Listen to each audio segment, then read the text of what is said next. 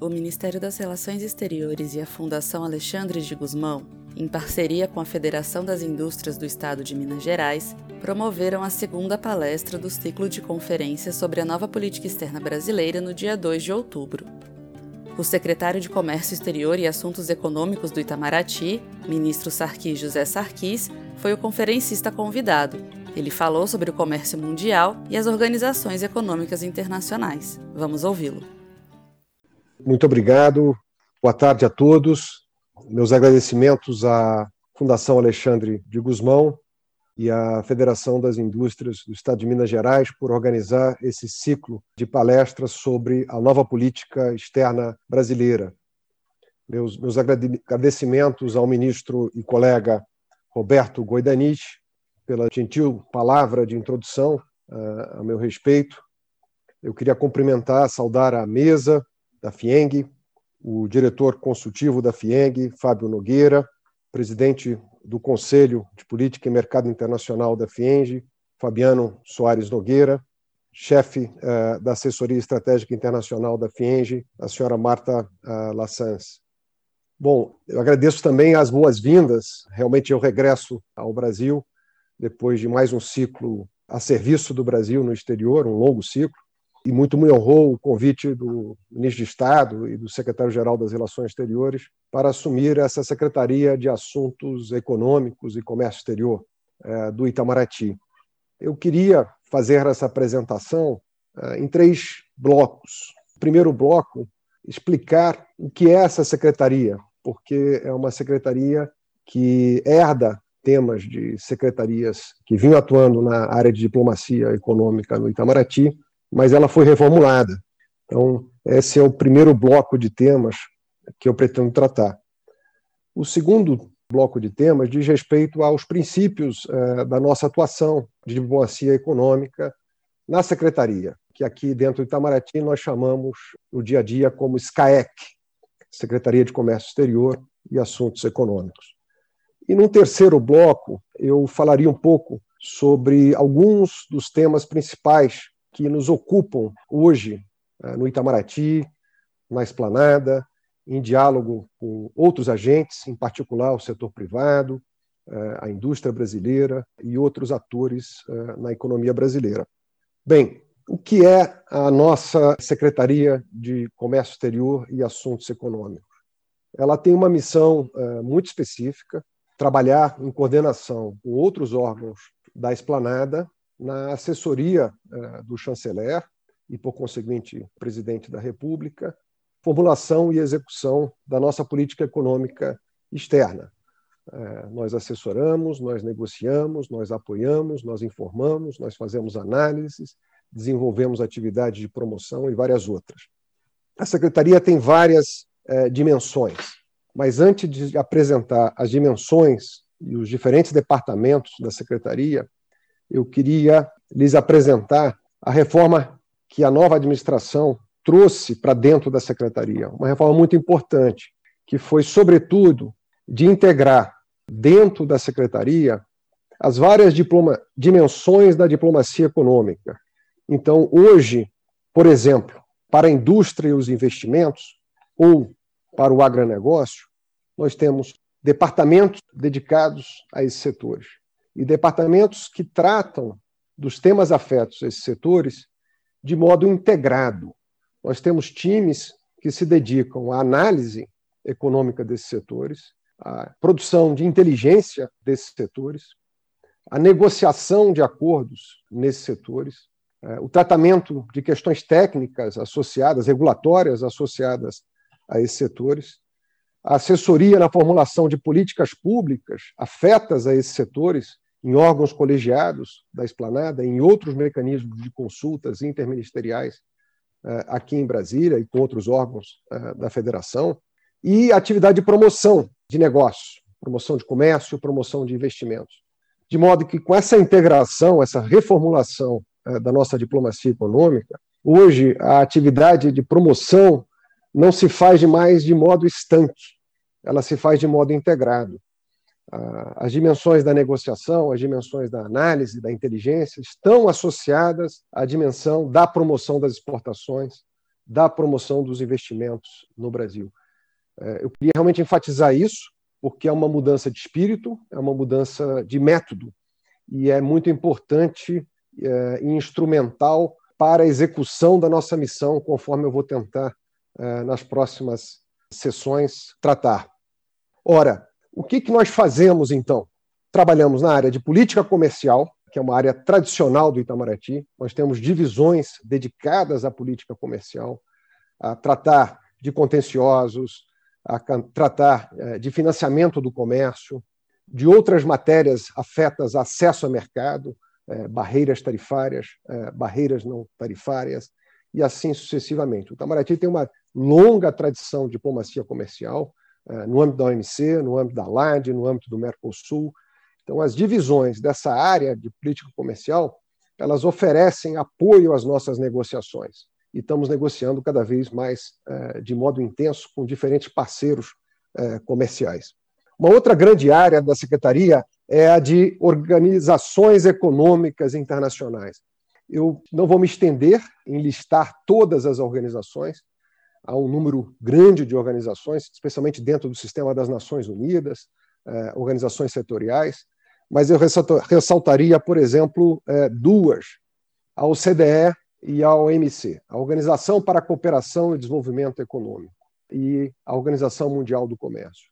São organizações fundamentais é, no que será a reestruturação da economia internacional.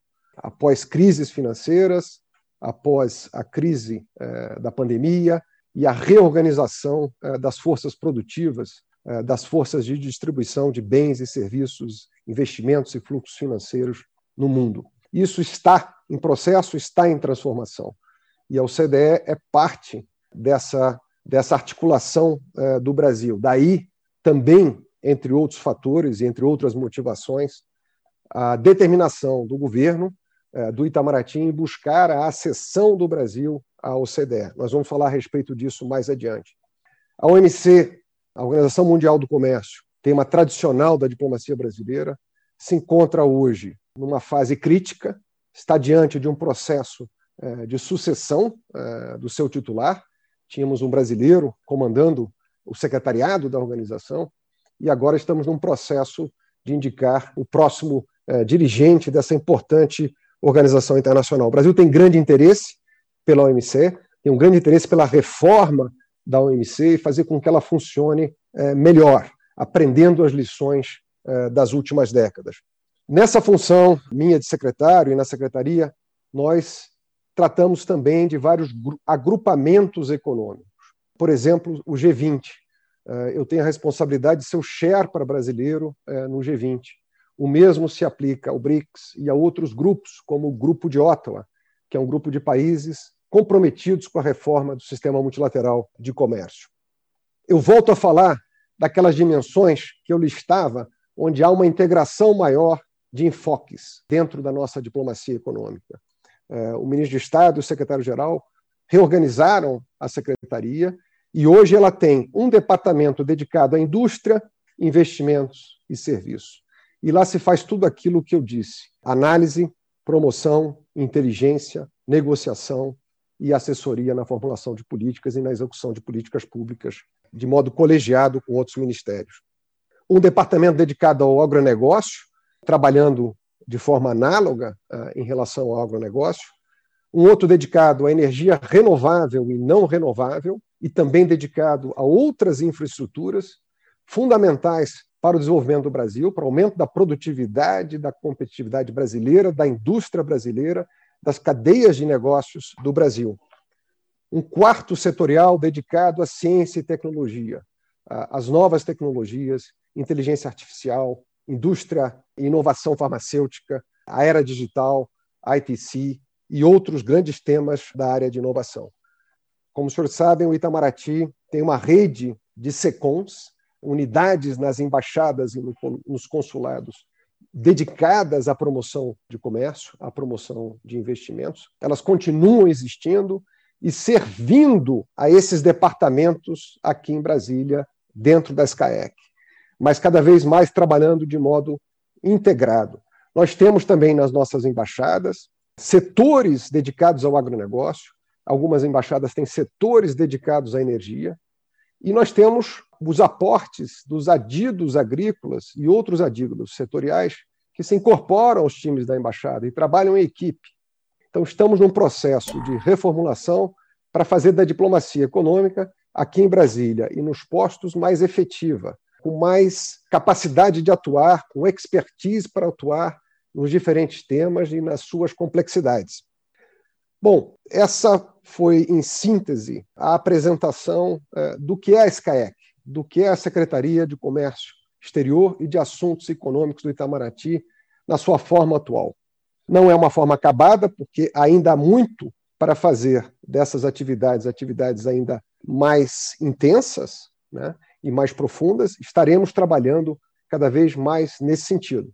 Repito, de modo coordenado com outros órgãos, Ministério da Economia, Ministério da Agricultura, Minas e Energia, Casa Civil, Banco Central, BNDES e agências que compõem a atuação brasileira no exterior na área econômica. O Itamaraty preside, na figura do ministro de Estado, do chanceler, o Conselho de Administração da APEX, da Agência Brasileira de Promoção de Exportações.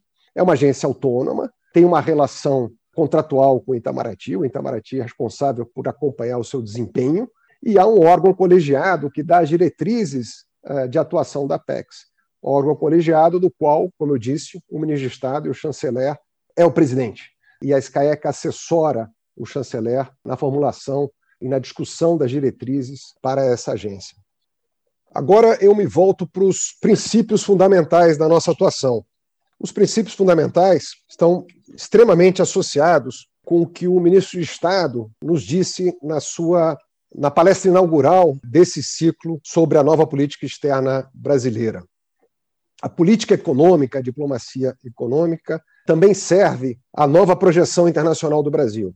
Uma política externa e uma diplomacia econômica que estejam conectadas com a realidade brasileira e que possam realmente fazer a diferença e a transformação do país. Naqueles eixos de abertura de mercados, de abertura da economia brasileira, de uma inserção mais dinâmica da economia brasileira com fluxos de comércio, eh, de investimentos, greenfield investments, mas também outros, fluxos financeiros para o desenvolvimento, para o financiamento da infraestrutura. São eixos extremamente fundamentais para que o Brasil busque aumentar a sua produtividade, a sua competitividade. A diplomacia econômica quer estar atenta a isso e trabalhar de modo operacional, de modo muito dedicado para alcançar uh, objetivos materiais nesses planos. E, evidentemente, como também disse o nosso chanceler, isso passa por construir relações de confiança, parcerias, acordos comerciais que viabilizem a intensificação uh, desses fluxos que eu, que eu descrevi. Eu acho que valeria aqui ressaltar novamente a cessão do Brasil ao OCDE. A cessão do Brasil ao OCDE, em muito, tra traduz o anseio do cidadão brasileiro, o anseio da sociedade brasileira eh, de ver o, o Estado organizado, eh, um Estado comprometido com o livre fluxo de bens e serviços, com a liberdade, né, a liberdade econômica, os direitos fundamentais, a transparência e a busca de melhores políticas públicas.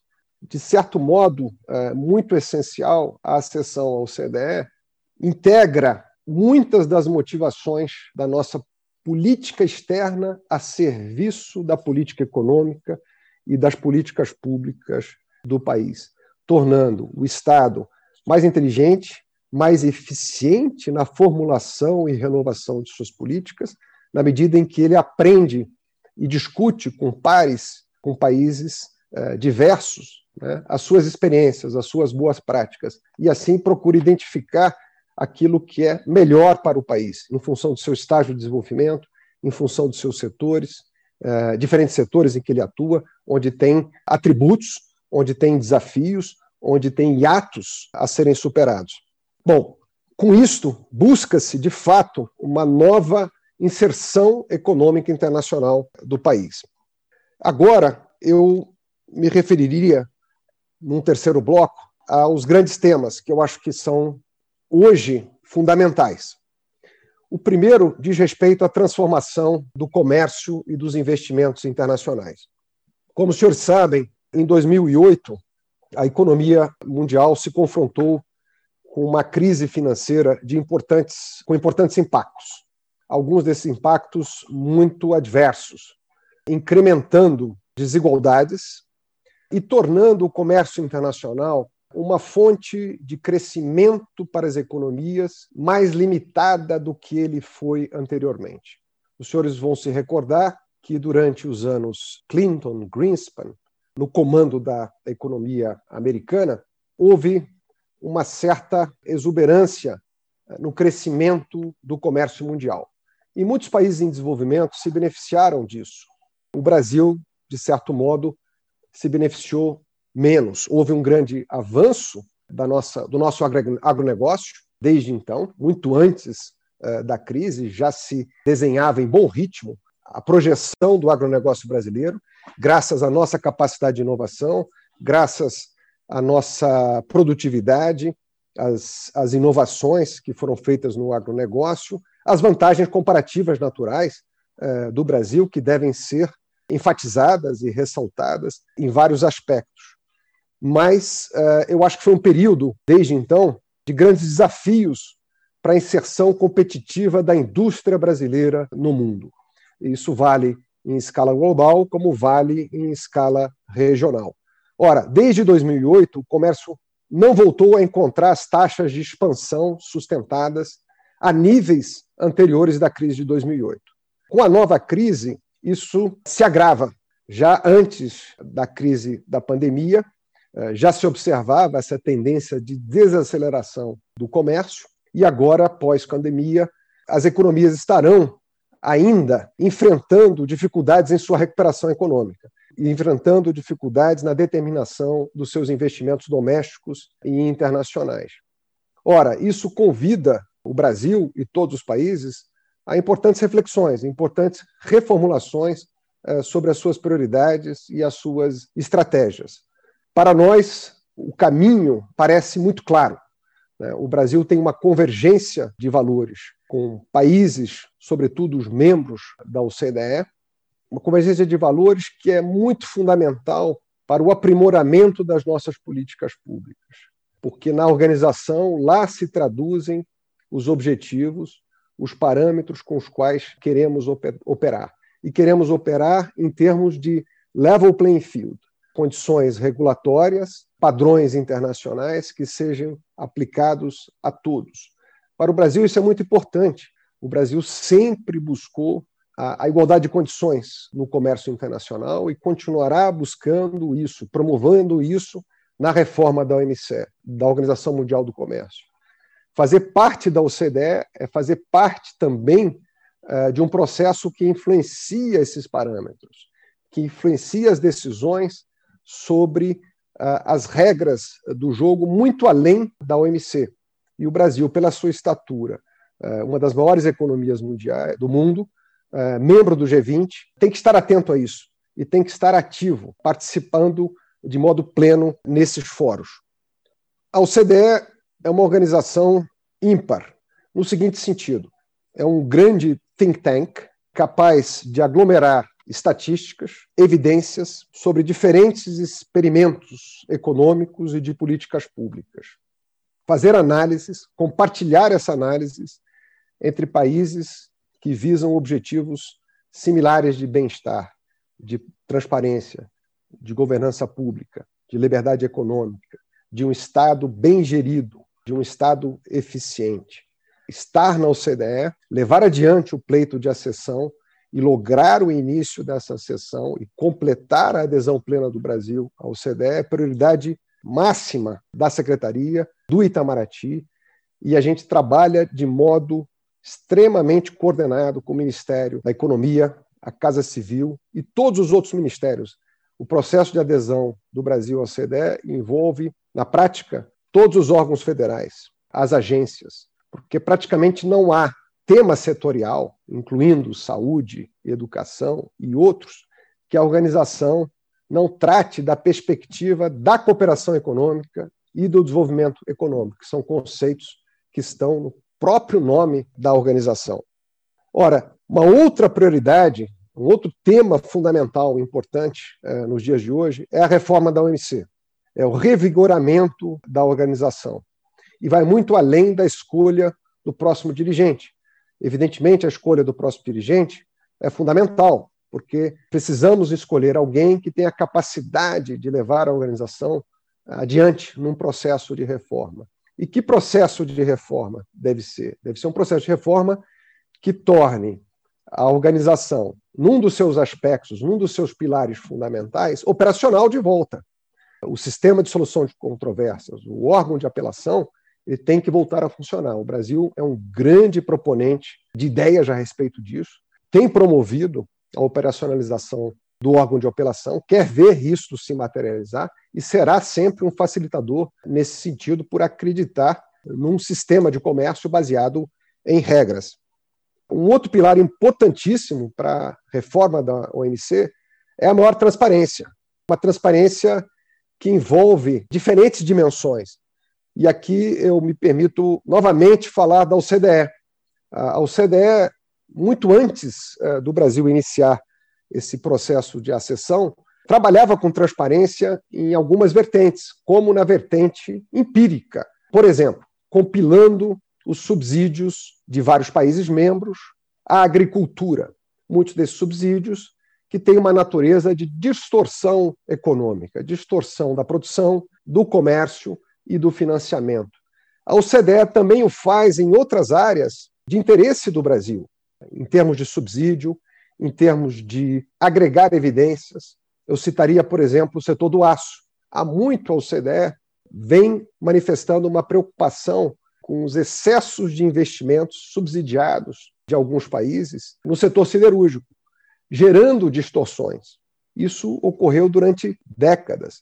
É importante que o Brasil faça parte disso, mas não só faça parte em função dos nossos interesses comerciais na agricultura, na indústria, mas também faça parte disso com o objetivo de criar o level playing field, de criar a melhor avaliação empírica, bem fundamentada, e a melhor execução é, de princípios econômicos que sejam razoáveis, que sejam fundamentados em transparência, que sejam fundamentados no livre mercado, na livre iniciativa, em condições de financiamento que sejam consistentes com tudo isso que eu falei, ou seja, com subsídios que sejam controlados, que sejam transparentes quando permitidos, se venham a atender a interesses ambientais ou outros e assim sucessivamente.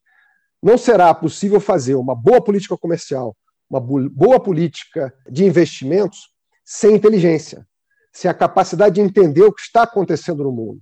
Então, OCDE e OMC, na verdade, são duas organizações que representam faces de uma mesma moeda e o Brasil quer participar de modo pleno dessa articulação. Outros organismos econômicos internacionais também precisam passar por um processo de reforma.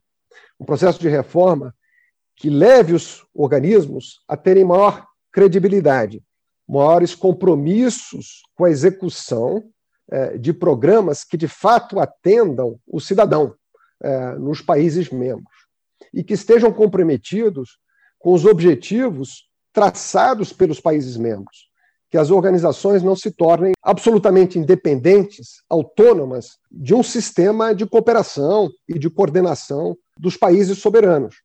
O G20, de certo modo, respondia a esse anseio. As principais lideranças econômicas, os países de maior representatividade eh, na economia mundial, dando atenção ao funcionamento do sistema internacional e definindo prioridades, mandatando, quando possível, tarefas para os organismos. Será importante é, que esse processo de reformas tenha continuidade para que a gente alcance um sistema mais equilibrado é, de governança internacional e mais efetivo na direção dos objetivos de desenvolvimento dos países, dos objetivos de bem-estar é, do cidadão de cada país. Uma outra área que nos preocupa também diariamente, e eu já me referi a ela, é a negociação de acordos comerciais. O meu colega, embaixador Pedro Miguel da Costa e Silva, que estará com os senhores, se não me engano, na próxima semana, versará muito mais sobre isso. Ele coordena muitas das negociações do Brasil, do Mercosul, com diferentes parceiros. A secretaria de que eu me encarrego, a SCAEC, aporta análises, aporta elementos técnicos e equipes de negociadores a várias dessas eh, negociações, negociações que eu também acompanho com meu colega. Temos a negociação praticamente concluída com a União Europeia, com o EFTA, temos um processo que, bem avançado com Coreia, Canadá e Singapura. São alguns desses países do TPP, aquele acordo, hoje, de certo modo, liderado por Japão, Canadá e outros países, do qual os Estados Unidos era parte, mas acabou se retirando no início do governo Trump. Do ponto de vista da SCAEC, do ponto de vista do Itamaraty, a nossa intenção é levar adiante a negociação de outros acordos comerciais, não só com esses blocos e países que eu citei. Notadamente, estamos visando, sim, a conclusão do acordo com a União Europeia e esperamos concluir os outros acordos que eu mencionei. E há espaço a serem explorados na Ásia, por exemplo, com o Japão, com a Índia, com os Estados Unidos e outros importantes parceiros econômicos comerciais é, do Brasil. Nós temos muitos importantes parceiros. Nós não temos um, temos vários, cada um com seus próprios atributos. Uns são importantes importadores eh, de commodities, outros, com eles temos uma relação densa de comércio industrial. Eu acho que entre os países e blocos do mundo avançado, né, eh, os Estados Unidos é aquele que representa o comércio de mais alto padrão, de mais valor agregado em favor do, em favor do Brasil, embora os Estados Unidos acabem, em termos líquidos, exportando mais bens uh, de valor agregado do que o Brasil. Mas o Brasil logra com os Estados Unidos exportar bens, em média, de mais alto valor agregado do que o faz com vários países europeus e, sobretudo, do que faz uh, com a China e alguns outros países da Ásia. A relação com a Europa é uma relação uh, extraordinária do ponto de vista de comércio, do ponto de vista da diversificação também de bens e, sobretudo, do ponto de vista de investimentos diretos. Os europeus são tradicionais investidores no Brasil, como o Japão, por exemplo, importantíssimo investidor em manufaturas, em infraestrutura. Nós temos muito a explorar com esses parceiros, em termos de cadeias produtivas, reestruturação das cadeias produtivas e, juntos com esses países, estarmos alinhados em termos de convergência regulatória, em termos de redesenho eh, de padrões. Padrões esses que o próprio Brasil pode ser fonte de inovação. Temos experiências no Brasil em vários setores e poderíamos projetar nossa experiência na forma de parâmetros, na forma de padrões internacionais, mas é preciso compartilhar isso, é preciso participar de diálogos internacionais acerca disso. Então, os acordos de comércio e de investimentos serão muito, muito instrumentais nesse sentido. A OCDE será muito instrumental nesse sentido. Uma reforma da OMC que leva em consideração isso que eu estou dizendo também será muito instrumental.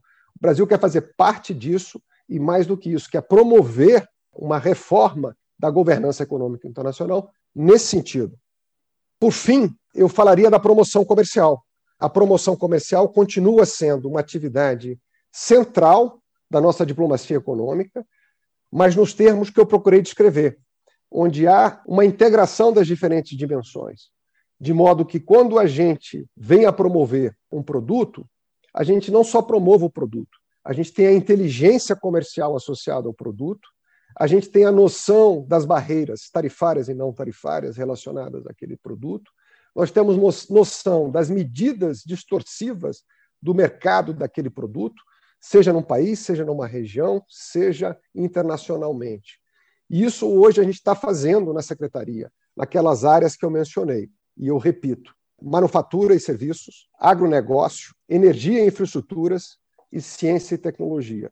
Então, temos hoje cada vez mais equipes dedicadas à promoção desses setores de uma perspectiva integrada.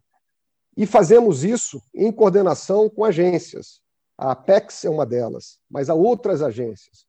Trabalhamos fortemente com a equipe do PPI, do Ministério da Economia, promovendo juntamente com a PEX, as oportunidades de negócios em infraestrutura no Brasil. Nós temos os PPIs, nós temos as concessões, nós temos outras oportunidades. E o Itamaraty é parte é, desse processo de promoção da infraestrutura brasileira. E são várias as infraestruturas de trens, de transportes urbanos, água e saneamento, já no novo marco, energias renováveis. Há muito interesse em investir no Brasil. Esse, esse interesse só crescerá à medida que a gente avance no caminho das reformas, avance no caminho da abertura estável da economia brasileira e no caminho de uma maior convergência do Brasil com padrões uh, internacionais que correspondem aos anseios da sociedade brasileira, com transparência, com liberdade econômica, com bem-estar, com políticas públicas comprometidas, sérias, competentes e inteligentes. Por fim, eu queria me colocar à disposição dos senhores para responder a perguntas, continuar nesse diálogo e também sugerir que colegas da secretaria venham falar para os senhores sobre temas específicos que eu tratei aqui e, eventualmente, não com a mesma profundidade ainda, mas podem ser tratados de modo mais dedicado. Muito obrigado. Acesse o canal da FUNAG no YouTube, www.youtube.com/funagbrasil. Lá você encontrará centenas de vídeos sobre política externa brasileira e relações internacionais. Acesse também a nossa biblioteca digital, com mais de 780 volumes para download gratuito, www.funag.gov.br/biblioteca. Acompanhe as atividades da FUNAG Brasil no Facebook, Twitter, Instagram e Flickr.